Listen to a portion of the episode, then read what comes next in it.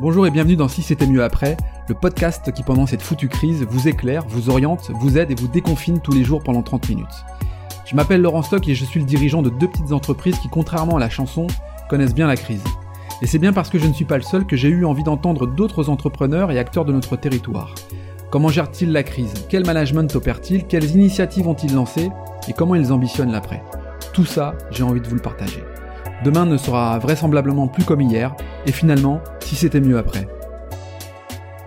Bonjour tout le monde et bienvenue pour le 22e épisode du podcast de Si c'était mieux après. Aujourd'hui, je reçois Marc-Antoine Navrez, entrepreneur dans le digital avec son entreprise Teammate. Alors Teammate, c'est une agence spécialisée en ingénierie web et mobile et nous allons parler plus particulièrement du contact tracing. Vous savez, le petit module permettant de savoir dans le cadre du Covid-19 où vous situez versus votre état de santé. Salut Marc-Antoine. Salut Laurent, merci de m'accueillir. Bah, je t'en prie, comment tu vas? Bah ça va, écoute, hein, comme tout le monde dans des périodes comme ça, euh, on alterne les hauts, les bas et on est euh, la tête dans le guidon euh, presque plus qu'avant, mais on reste optimiste et dans l'ensemble ça va plutôt pas mal. Bon, très bien, très bien. Bon, pour être certain que tout le monde puisse bien comprendre ce que tu fais, qui tu es, je te propose de, te présenter rapidement. Tu, tu te présentes à nous? Oui, bien sûr. Donc bon, euh, je m'appelle Marc-Antoine, comme tu l'as dit. Je suis le fondateur d'une agence numérique qui s'appelle Teammate. Notre métier est simple, euh, c'est un métier de service. On accompagne les entreprises dans le cadre de leurs projets d'innovation et de transformation numérique. Alors, je peux te dire que actuellement, on est en plein, en plein dans le vif du sujet. Euh, on est euh, basé à Lille, à Eura Technologies. On est une équipe d'une trentaine euh, de collaborateurs. Mmh. On existe depuis bientôt dix ans et, et on, on, est, on est à la fois, euh, on a notre métier, c'est sur deux parties. Hein. La première partie, c'est la conception. On a vraiment des méthodes pour concevoir euh, les solutions avec nos clients, parce qu'un projet euh, numérique, tu le sais, c'est en perpétuel mouvement et il est très dur à figer. Donc, on, on, mmh. utilise des méthodes de design thinking avec nos clients pour concevoir les meilleures solutions, les prototyper avant de les développer. Et un métier, le deuxième métier, c'est le développement, l'ingénierie web et mobile pour construire des, des, des sites, des applications, des plateformes qui répondent aux enjeux d'aujourd'hui. Ok, donc pour, pour, être certain de bien comprendre, hein, le design thinking, c'est évidemment l'intelligence collective au service du projet. C'est comme ça qu'on pourrait le définir, Marc-Antoine. C'est exactement ça, c'est se servir des expertises de chacun pour scénariser des solutions numériques euh, avec des scénarios d'usage en s'appuyant beaucoup sur l'expérience. Le numérique, c'est beaucoup une question d'expérience utilisateur. Et euh, l'idée, c'est vraiment de concevoir avant de développer plutôt que d'écrire des cahiers des charges euh, qui vont être interprétés de façon euh, parfois différente entre les différents acteurs du projet. D'accord, d'où l'importance de faire parler les gens, de les, de les intégrer dans, dans, dans le projet. actuellement, tes équipes sont au chômage partiel? Alors très peu de chômage partiel. On a fait, alors si tu veux, nous on avait préparé un plan de full télétravail début mars. Mmh on a reproduit virtuellement notre bureau sur un outil numérique, forcément, vu que c'est notre métier. Un outil qui, s'appelle Discord. Et à la base, c'est un outil qui est fait pour les gamers, pour jouer entre eux. Là, on a reproduit tous les espaces de notre bureau virtuellement et on se retrouve tous les matins à partir de 9h au bureau, dans la cuisine pour prendre un café ensemble. Et bon, on pensait pas activer aussi rapidement le full télétravail, à vrai dire. ça s'est fait mmh finalement plus vite qu'on le pensait, mais c'est vrai qu'on est plutôt bien équipé. Maintenant, il y a quand même une baisse d'activité puisque nous, on a un métier de service et on dépend de l'activité de nos clients. Euh, on a aujourd'hui 25% de, de baisse d'activité à peu près, mais euh, on a préféré euh, avoir une approche la plus euh, solidaire possible, c'est-à-dire éviter au maximum le chômage partiel et, et, favoriser à la fois la prise de congés collective, le, la solidarité de l'équipe pour que tout le monde puisse avoir son salaire qui soit maintenu pendant cette période. Alors pour l'instant, on tient le choc.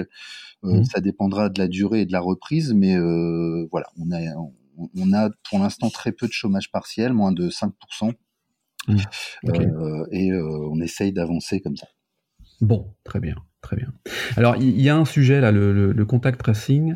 Euh, j'ai vu l'un de tes, l'un de tes billets sur un sur un site qui s'appelle Medium, qui est une plateforme d'expression, on peut dire un peu libre. Et, et, ce sujet, finalement, il est aussi au cœur des débats du moment, à la fois sur notre liberté de circuler de manière, je dirais, anonyme, Et puis également parallèlement à ça, le digital qui, qu'on le veuille ou non, est l'une des composantes centrales du monde. Tu, tu, nous éclaires un peu sur ce sujet-là? Ouais, alors moi je, fais partie de ceux qui militent pour euh, qu'on amène de la confiance et de l'éthique dans le numérique, parce qu'on est vraiment euh, à une période, et encore plus en cette période de crise sanitaire, où euh, la façon dont on va adopter les, les, les usages numériques va avoir un impact sur la société de demain. Alors le contact tracing, c'est un bon exemple parce que euh, tu le sais, dans le monde, euh, euh, aujourd'hui, il y a plusieurs politiques autour des applications numériques pour aider à tracer, à traquer les personnes qui sont malades et éviter, en tout cas, ralentir la contamination. Et il y, a, deux approches. Donc il y a, le tracking un peu à la chinoise où tu es en permanence géolocalisé, tu as, on sait où tu es, on sait ce que tu fais, et si tu mmh. sors de la règle, eh bien tu peux être puni pour ça. Et à noter, j'ai vu que d'ailleurs on était noté en Chine sur son bon comportement. Tout à fait. noté par les autres, noté par. donc c'est quand même hyper intrusif et là c'est un, un, vrai danger démocratique. Mais en même temps, il serait quand même dommage de se passer des outils euh, actuels, et notamment du mmh. numérique, pour euh, pouvoir euh, aider à ralentir, en tout cas à accélérer la sortie de crise. Et le contact tracing, c'est une autre approche, hein, c'est une approche dans laquelle les données sont anonymisées et il n'y a pas de géolocalisation, mais on se sert de la technologie Bluetooth pour enregistrer les points de contact qu'on pourrait avoir avec des personnes qui sont potentiellement malades, et ce sont les médecins qui indiquent qu'elles sont malades, et donc euh, nous, nous, nous alerter sur le fait qu'on doit euh, faire un test rapidement pour euh, savoir si on a été contaminé quand on a été en contact avec des personnes à risque. Donc tu vois, ça, ça, ça, ça révèle bien deux approches où la, la, finalité est la même, c'est-à-dire éviter la propagation ou ralentir la propagation de l'épidémie, mais en mmh même temps on a deux approches numériques complètement différentes et ça je trouve que c'est un enjeu fondamental aujourd'hui. Euh, les données personnelles, les libertés individuelles, la sécurité, euh, nos données. Mmh euh, et on doit, nous, les professionnels du numérique, mais aussi tous ceux qui l'utilisent, parce qu'on est tous des utilisateurs d'applications, quelles qu'elles soient, mmh de plus en plus prendre conscience que dans ce virage qui, qui est en train d'avoir lieu aujourd'hui, on, on, parle de data humanisme, on pourra en, en parler un peu tout à l'heure. Euh, il est fondamental de mettre euh, au cœur du sujet les données personnelles, la liberté individuelle et d'utiliser le numérique à bon escient parce qu'il peut être très puissant et très utile, mmh. très serviciel et, euh, et, apporter plein de bonnes choses.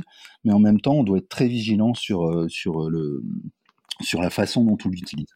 Mais, très bien. Mais tu, tu penses pas quand même qu'il y a une certaine, pas, pas de notre, pas de ta part évidemment, mais une certaine hypocrisie par rapport à ça, parce que on est tous connectés, on a tous, en grande majorité en tout cas, un réseau social, des réseaux sociaux, on a tous cette capacité à donner notre data pour faire de l'achat en ligne, on est tous confrontés à peut-être acheter effectivement sur des sites euh, américains.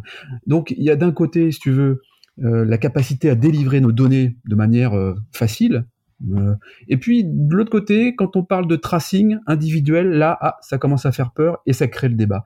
Est-ce que c'est pas une question aussi de de culture? Est-ce que c'est pas une question de, je sais pas, de, de, méconnaissance? Alors, tu as raison, il y a une certaine forme. Alors, c'est pas une forme d'hypocrisie, c'est plutôt une forme de méconnaissance. C'est-à-dire que mmh. on, a un usage des réseaux sociaux euh, ou euh, du e-commerce qui fait que finalement nos données, on les a données sans même s'en rendre compte. Eh oui. Euh, tout est venu euh, de Google, hein. c'est-à-dire que le modèle économique de Google, ce sont nos données. Et eh c'est venu de, de, façon tellement euh, un peu discrète, progressive, et, et, les usages se sont tellement généralisés que qu'aujourd'hui, enfin, qu'aujourd'hui, nos données, on n'en palpe pas la valeur exacte. on aime consommer gratuitement des services en ligne, que ce soit les réseaux sociaux, les moteurs de recherche, les médias, etc. Et pour ça, évidemment, on donne nos données, mais c'est c'est invisible, c'est impalpable et on en est euh, très peu informé, même si le, le RGPD euh, commence à, à nous, à, à nous euh, sensibiliser là-dessus et à mettre en place des procédures. Mais en vérité, on le sait tous, aujourd'hui, dès qu'on ouvre un site, on nous demande l'autorisation d'utiliser les cookies et dans 99% des cas, on dit OK, sans aller regarder précisément à quelle fin sont utilisés ces cookies. Donc l'hypocrisie, je sais pas, mais tout ça, mais je pense plutôt une, une méconnaissance qui est venue par un usage qui s'est fait naturellement avec le temps, qui fait que bah, finalement, euh, donner accès à nos données est devenu naturel, et en plus, on n'appelle pas vraiment la valeur. Donc aujourd'hui, forcément, quand on parle de, de, tracing, rien que dans le mot, ça, allume une, petite euh, alerte qui dise, oh là là, euh, on va être surveillé en fait, on est déjà hyper surveillé. Euh, d'un point de vue business, on est déjà hyper surveillé. Euh, il suffit de voir les pubs qui s'affichent sur nos navigateurs euh, qui correspondent totalement au, enfin, normalement totalement euh, à, notre navigation. Voilà, à, nos modes de vie, à ce qu'on cherche. À ce il suffit qu'on recherche table de jardin sur un site pour qu'on ait euh, pendant deux mois des tables de jardin qui s'affichent un peu partout. Donc, je pense que justement, c'est le moment de dire, ok, euh, ne tombons pas d'un côté dans la sinistrose et ne crions pas au loup parce que tout ça peut être très utile, et en même temps, prenons conscience de la valeur et de de la de l'importance de nos données personnelles euh, pour retrouver un juste équilibre euh, dans, dans cet usage qui est fait aujourd'hui. Je sais plus qui je, sais, pardon, je, te coupe, je sais plus qui disait si c'est gratuit, c'est que vous êtes le produit. On est exactement là-dedans, c'est-à-dire que tu nous confirmes que finalement euh, accéder gratuitement à du contenu, accéder gratuitement à, à des réseaux sociaux, bah, c'est en contrepartie d'une donnée hein, personnelle que l'on donne et qui va être exploité par la suite. Euh, tu viens de le citer, effectivement, on visite le site internet d'une société qui propose des voyages pendant deux mois, on a ce, quand on navigue quand on navigue sur d'autres sites internet cette même publicité. Donc c'est on est traqué au profit en tout cas d'autres d'autres euh, opportunités euh, commerciales et marketing. Tout à fait, on est si, si c'est gratuit, c'est que tes données, tes données sont le produit. Alors, L'exemple type, c'est euh, Waze euh, ou euh, Google Maps. Hein. Là, on est vraiment traqué même dans notre localisation. Alors évidemment, l'algorithme de Google Maps ne va pas s'en fiche hein, que tu ailles au supermarché ou quoi, mais la masse des données, mais aussi tes données personnelles vont lui permettre de t'amener des, de te proposer des services qui correspondent à là où tu t'es déplacé. Euh, et effectivement, si tu vas beaucoup en agence de voyage, eh bien, tu auras beaucoup plus et je parle géographiquement parlant, tu auras beaucoup plus de, de, de, propositions de services autour du voyage. Donc là, on est quand même dans un usage très intrusif euh, de nos données personnelles, puisqu'on utilise carrément notre géolocalisation, euh, les personnes qu'on rencontre, les contacts qu'on a pour euh, nous proposer des services. Et là, euh, personne ne s'en offusque plus que ça, alors que on va et tu, tu, tu, vas voir que la polémique autour du, du, du contact tracing va ne faire qu'enfler puisque on en est au début et on voit que le gouvernement est très prudent sur la façon dont ils amènent les choses. On va, ça va crier au loup dans tous les sens. On va crier mmh. encore une fois au complot alors que cette technologie plutôt très protectrice des, mmh. des, données personnelles et des libertés individuelles, mais en même temps, on va continuer à commander euh, euh, des, des, choses sur Amazon. Alors moi, je fais pas de jugement de valeur, je dis juste qu'on a un manque de pédagogie et de connaissances sur euh, cette valeur qu'ont nos données personnelles et qu'il est aujourd'hui important de palper cette valeur et euh, de dans le numérique qu'on mette en place aussi des mécanismes pour que euh, on soit en permanence informé de, de, de, de la façon dont on, sont utilisées ces données à quelle fin, à quel but, et surtout qu'on ait la capacité de stopper ça à tout moment. Tu parles de, tu, tu parles aussi de d'enjeux face à la, enfin face à la confiance. Euh, la confiance est un, élément clé pour qu'on puisse accepter beaucoup plus facilement finalement l'intégration d'outils? Bah, la confiance, c'est euh, pour moi le, le, numérique, c'est euh, tous les usages de, de demain, euh, dans termes économiques, vont s'appuyer sur le numérique et c'est une bonne chose. Ça peut être une bonne chose, euh, mais pour ça, il faut qu'on rétablisse la confiance. Aujourd'hui, on le voit bien. Euh, euh, la plupart des gens, et moi le premier, on, on, manque de confiance en ces applications. On a peur de d'être traqué sans le savoir, d'être localisé sans le savoir. Donc il, y a une défiance envers les outils numériques qui est logique et en même temps qui n'est pas suivi d'effet parce qu'on continue à aller régulièrement sur des sites qui utilisent et consomment nos données de façon complètement sans, sans, sans, scrupule. Donc la confiance, c'est euh, c'est comment euh, et notamment, je pense qu'en France et en Europe, on a un vrai rôle à jouer là-dessus. C'est comment on met en place euh, ce qu'on appelle nous le, le, le, le, privacy by, by design. Donc c'est comment dans la conception même des outils numériques, on prend en compte l'usage de la donnée personnelle et on apporte de façon claire, objective et contrôlable la visibilité aux utilisateurs de, de, de savoir pourquoi, quelles données, pourquoi elles sont utilisées et surtout de pouvoir sélectionner les données qu'il veut nous fournir ou pas. Et je mmh pense même qu'à terme, euh, quand les données seront euh, utilisées à des fins commerciales, il faudra penser à des rétributions de cette valeur commerciale envers l'utilisateur. Ah oui, carrément. D'accord. Carrément.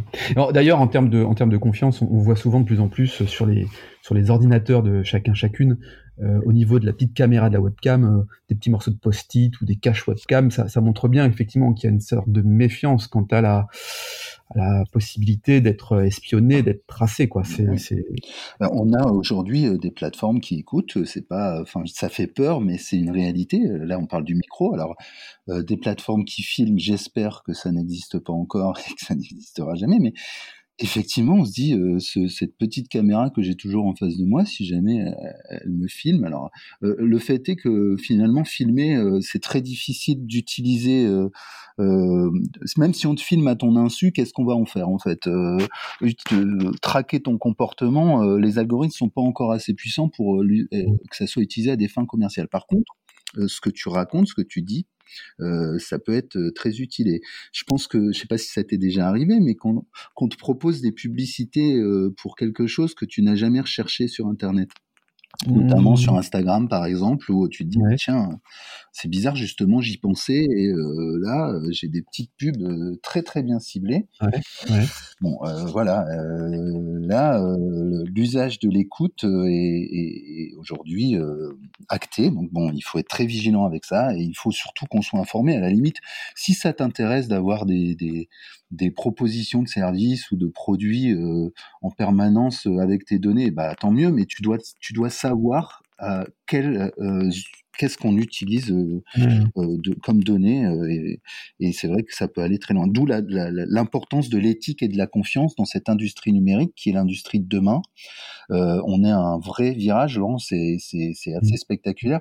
Aujourd'hui, je dis juste un petit mot rapide là-dessus, mais tu vois, on va passer au test sérologique bientôt tous ces capteurs, euh, les capteurs de, de, de données euh, de santé, euh, électrocardiogramme, les battements cardiaques, mmh. vont être de plus, en plus intégrés dans les outils numériques et on peut penser à qu'assez rapidement, on pourra faire des tests sérologiques assez régulièrement avec notre montre connectée ou avec des mmh. petits outils. Et eh bien ça, c'est le début en fait du, du data humanisme, c'est-à-dire que derrière, l'idée, c'est d'avoir des algorithmes qui nous coachent en permanence en fonction de ces données en nous disant ce qu'il faut faire, euh, comment on doit agir. Euh, on doit, euh, tiens, en ce moment tu es stressé, bah, il faut que tu fasses du sport, voilà. Donc on est quand même au début de ça et en période de crise sanitaire, c'est accéléré parce que forcément, faire un test sérologique est tout à fait normal pour détecter notre notre mmh immunité ou non au Covid-19. Donc ça passe toujours par la santé et après ça va plus loin, ça va dans le dans le bien-être et puis après bah, dans le coaching et voilà. Donc, Ce qui est pas mal finalement, ça c'est un, un, un, bon un bon élément de se dire qu'effectivement ça va nous permettre de, de, de bénéficier de, de, conseils personnalisés au profit de notre santé. Après chacun se l'accapare ou pas, mais en tout cas c'est plutôt, c'est plutôt pas mal, ça, je trouve. Alors, c'est pas mal. le vrai point de vigilance, c'est de savoir à quel point, finalement, euh, dans quelle catégorie on met la santé. Parce que quand il s'agit d'un virus, effectivement, mais si demain, euh, on est euh, complètement augmenté par l'algorithme, c'est-à-dire que finalement on ne réfléchit même plus à ce qu'on doit vraiment ou ce que veut vraiment faire parce que on a des smart conseils ou du coaching digitalisé qui nous imposent pose en quelque sorte euh, euh, des pratiques euh, qu'on n'aurait pas forcément mis en place. Là, on, se pose vraiment la question. Et la mmh. deuxième question qu'il faut se poser, c'est aussi d'avoir deux niveaux entre guillemets d'humanité. Alors ça va un peu loin. C'est, je reprends la thèse de Harari euh, qui a écrit euh, Sapiens euh, mmh. et Homo Deus, c'est de dire que finalement on aura des êtres humains connectés qui auront une capacité beaucoup plus importante parce qu'augmentée par le numérique à, agir, à se développer et à et à aller plus loin dans leur performance, mmh. et d'autres qui seront les homo sapiens classiques, entre guillemets, et qui n'auront pas accès à cette augmentation. Donc il y a un vrai sujet presque philosophique, mais c'est pour ça qu'on doit mettre vraiment la confiance au cœur de ça et que on doit avoir des usages très éthiques et très vigilants de cette puissance de la technologie qui, qui, ne, qui va ne faire que se développer encore plus après, pendant et après la crise sanitaire. Et, quand on parle de, fracture numérique, deux trois mots là-dessus. Euh, est-ce que parce que là, bon, tout ce qu'on tout ce qu'on voit, c'est euh, c'est très argumenté, euh, mais on a aussi quand même la fracture numérique. est-ce que toute la population, d'après toi, est concernée par ce que l'on dit là, tous les deux, ou est-ce que ça concerne juste une tranche de la population? Bah, la fracture numérique, elle est réelle. C'est euh, aujourd'hui, c'est comment en fait on ne peut plus accéder à certains services, notamment services publics, qui sont mmh. complètement euh, numérisés. Mmh. Euh, parce que on a une mauvaise connexion ou qu'on n'a pas des outils informatiques qui nous permettent d'avoir accès à ces services numériques. Mmh. Euh, la fracture numérique, pour moi, elle est surtout euh, une fracture liée à la perception du numérique. Mmh. Euh, c'est-à-dire que on va avoir une certaine catégorie de la population, et c'est pas forcément uniquement une question d'âge, c'est aussi une question sociale, qui va très mal appréhender ou très mal s'approprier euh, les outils numériques. Alors, ça va avoir tendance à se lisser avec le temps parce que le niveau d'équipement va augmenter et, euh, le niveau de de recouvrement euh, de la de l'accès à Internet va aussi euh, se développer. Mais mmh euh, aujourd'hui, voilà, on sait bien, on a tous dans notre entourage, quelle que soit notre catégorie sociale, des personnes qui n'arrivent pas à et qui ne souhaitent pas d'ailleurs utiliser le numérique, ne serait-ce que pour déclarer leurs impôts ou voilà. Donc la mmh fracture sociale, c'est de dire qu'il y aura des services hyper performants qui seront prêts, disponibles avec le numérique et que certains mmh n'auront pas accès euh, parce qu'ils ne seront pas euh, suffisamment connectés ou parce qu'ils n'auront pas euh, pris le train en marche. Eh et, cette fracture, elle existe et c'est aussi un des gros points de vigilance. L'autre fracture qui existe aujourd'hui avec le numérique, c'est l'accès à la véracité de l'information. Euh, parce que euh, les réseaux sociaux font que euh, l'information est diffusée en masse spectaculaire et voilà, et, voilà, les fake news. Et la vie de chacun devient presque une vérité. Et moi, je trouve que la fracture numérique, elle est aussi dans le fait qu'on est en train de se cloisonner dans des idéologies c'est-à-dire qu'on a finalement accès à des informations beaucoup plus qui sont en phase avec la façon dont on pense. Alors justement, je t'arrête là-dessus, Marc-Antoine. Explique-nous rapidement le rôle de l'algorithme par rapport à finalement sa consommation qui est auto-alimentée. Tu, peux nous faire en deux mots bien comprendre qu'est-ce que l'algorithme en fonction de ce que l'on consomme sur les réseaux sociaux et, donc ce côté repli sur soi bah, les réseaux sociaux vont avoir tendance à euh, te mettre en relation avec des amis, avec des avis, avec des informations qui correspondent à la façon dont tu penses, à, tes avis. À ton... C'est-à-dire que euh, on va euh, forcément impacter la diversité des sources, la diversité des idées, parce que bah, on va prendre un exemple un peu extrême. Aujourd'hui, on voit il y a beaucoup de, de complotisme. Hein, mmh. les le, Covid euh, est accéléré par les antennes 5G et est sorti euh, d'un laboratoire euh, créé par les humains. Alors voilà. En vérité, ceux qui ont tendance à être, à être sensibles à ce genre d'informations vont être de plus en plus alimentés par des informations qui vont dans ce sens-là également. Donc ça ne va ne faire que les renforcer dans leurs convictions et ça va créer finalement du, des dogmatismes et des idéologies de plus en plus extrêmes, que ce soit d'un côté comme de l'autre, et il y aura de moins en moins de de, de, de, euh, comment dire de bah, de, le côté un peu euh, débat d'idées avec de pondération dans la façon de penser et on va s'extrémiser en fait et ça c'est une autre façon de, une autre forme de fracture numérique c'est qu'on cloisonne on se cloisonne dans des dans des tribus de pensée mmh. et on va être de plus en plus dans l'opposition parce que tu as déjà lu un fil Twitter en, où il y a une théorie complotiste assez forte. Il n'y a aucun débat possible. Tu peux donner un avis, euh, tu vas te faire euh, complètement euh, voilà. Et ça, c'est quand même un sacrément dangereux parce qu'il n'y a plus de pondération, il n'y a plus de d'ouverture à des idées certes un peu différentes. On a le droit de penser ce qu'on veut, mais on peut aussi se confronter à différentes théories. Je trouve que ce qui se passe avec le professeur Raoult est quand même assez spectaculaire. C'est devenu presque une légérie, alors que c'est un sujet beaucoup plus compliqué que, que chloroquine ou pas chloroquine. Merci pour cette, cette précision. Alors, moi, quand euh, j'appelle mon, podcast Si c'était mieux après avec euh, un point d'interrogation, toi tu dis le futur c'était mieux avant. Euh, tu, donc effectivement, l'exercice il va aussi quand même de te demander de, te projeter un peu après. C'est quoi ta vision de l'après, Marc-Antoine? Alors quand, je dis le futur c'était mieux avant, c'est parce que en fait la, période est bien propice à et d'ailleurs Laurent, merci pour ton podcast qui, est exactement euh, qui, démontre bien ça. La période est propice à se projeter dans, dans un après meilleur, c'est-à-dire comment on va imaginer créer euh, une société euh, plus respectueuse de l'environnement, avec des circuits plus courts, etc. on a besoin, euh, quand on est comme ça, confronté à une épidémie, on est confiné, de se dire, il faut qu'on pense un après qui soit plus cohérent, plus respectueux, qui soit meilleur. Cela dit, euh, la majeure partie euh, d'entre nous, et euh, je me mets dans le lot, pense, enfin en tout cas, on a tendance à dire, ok, l'après c'est l'avant en fait, il faut revenir à avant parce que c'était mieux avant. Donc penser le futur en se disant que c'était mieux avant, c'est un peu un non-sens, mmh. parce que euh, on voudrait revenir euh, finalement à arrêter la consommation de masse. Il y a une espèce de, de volonté de décroissance euh, euh en pensant le futur et en revenir à quelque chose qu'on estime était mieux avant. Si euh, l'épidémie Covid-19 avait eu lieu il y a 50 ans, elle aurait fait beaucoup plus de dégâts qu'elle n'en fait aujourd'hui. Donc c'est pas forcément le futur, c'est pas toujours mieux avant et le présent est pas toujours mieux avant. Donc c'était un peu ça, c'était un peu l'idée de bousculer euh, là-dessus.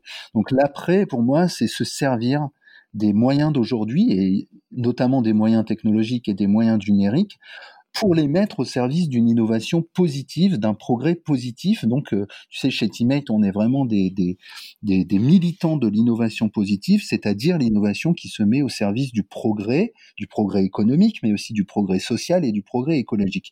Et je pense que c'est en utilisant la science, la technologie, les outils d'aujourd'hui, qu'on va revenir, enfin qu'on va revenir, tu vois, même moi je fais le, un peu le, lapsus, qu'on va cheminer vers euh, des modes de consommation plus respectueux de l'environnement, des circuits plus courts, la réintroduction de la production euh, peut-être moins mondialisée, sans tomber non plus dans le repli sur soi, sans tomber dans la peur de l'autre, sans tomber euh, dans voilà dans, dans la sinistrose qu'on peut voir aujourd'hui sur cette mondialisation dont il ne faut pas aussi oublier les vertus. Et les vertus, c'est le progrès, c'est la science qui nous sortira de tout ça, c'est la technologie qui nous sortir tout ça. Donc voilà, pour moi, l'après, c'est embrasser euh, les moyens qu'on a, mais en même temps y mettre beaucoup d'éthique, y mettre beaucoup de confiance, euh, utiliser euh, la technologie, la science, le numérique pour, pour imaginer des solutions. Je prends souvent l'exemple du fait que pour finalement rapprocher le producteur du consommateur, on n'a pas inventé mieux que des applications comme la ruche qui dit oui, par exemple, ou des choses comme ça. Donc les usages ne vont cesser de se développer et on doit utiliser ces, moyens pour euh, au service de, des enjeux du moment. Bon, c'était une belle conclusion, euh, Marc-Antoine. Écoute, j'ai passé un moment canon. J'ai, on a, je crois, en tout cas, tu as réussi à, vulgariser un certain nombre de choses sur la notion du digital au service finalement de l'humain. on arrive à la fin de cette émission. Merci beaucoup, Marc-Antoine, d'avoir participer avec moi à ce, podcast. Euh, on se retrouve très bientôt. Je te dis à, à bientôt et merci Marc-Antoine. Merci Laurent, merci à tous et excellente journée. Merci. Quant à nous, on se retrouve dès demain pour un nouvel épisode. Je vous embrasse, à bientôt.